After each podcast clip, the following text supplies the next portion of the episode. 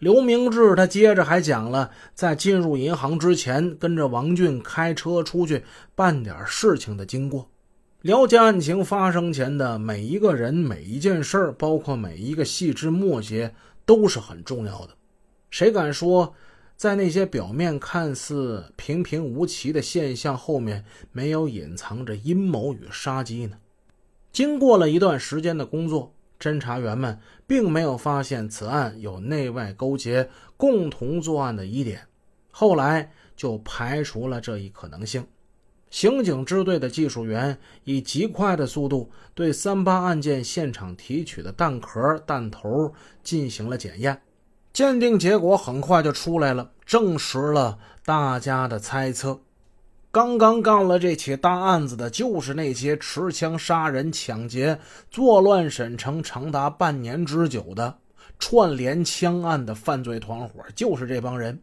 根据省市领导的指示，沈阳市公安局迅速做出行动，决定开展一次打击涉枪犯罪的专项斗争，组成了以局长常旭武为组长，其他副局长为副组长，指挥中心、政治部。纪检室、刑警支队、治安特警支队、巡警支队、宣传处、通信处、侦查处、纪管处、二处、三处等主要领导成员的专项斗争领导小组，领导小组办公室就设在市刑警支队，支队长于灵顺为办公室主任。沈阳市公安局向各分局、县局、市局机关各单位都发出了正式文件，决定。将1995年9月10日以来连续发生的多起持枪杀人、抢劫案件正式命名为“三八串联案”。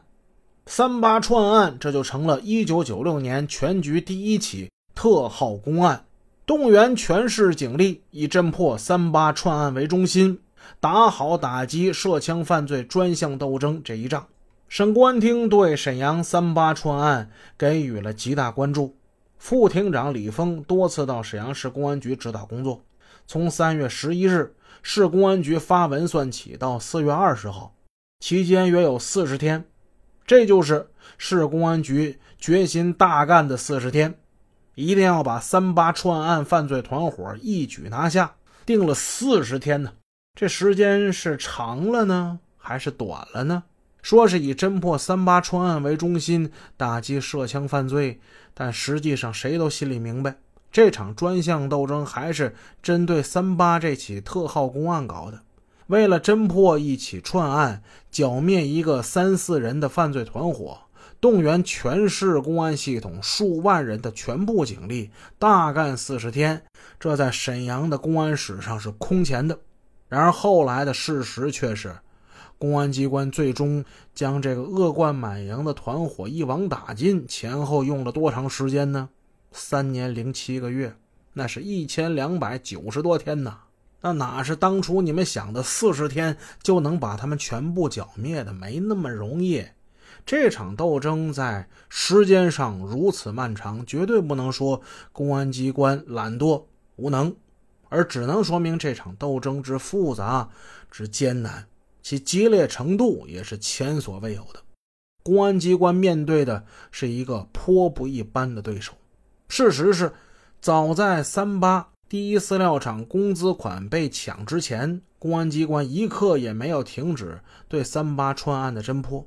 刑侦技术员从技术方面着手，他们做了大量的工作，取得了许多重要的成果。刑侦技术员充分运用现代化高科技手段。利用各种高精尖设备跟仪器，对三八串案现场提取的麻袋呀、尼龙绳啊、弹壳、弹头都进行了一一的检验，都得出了令人信服的结论。九六二二那起案件之中，包裹覆盖被害司机邓少生尸体的三条麻袋都已经很陈旧了，有的甚至还打了补丁。今天，城市人民生活水平呢日渐改善。在家中能保留这样三条陈旧的麻袋不大可能。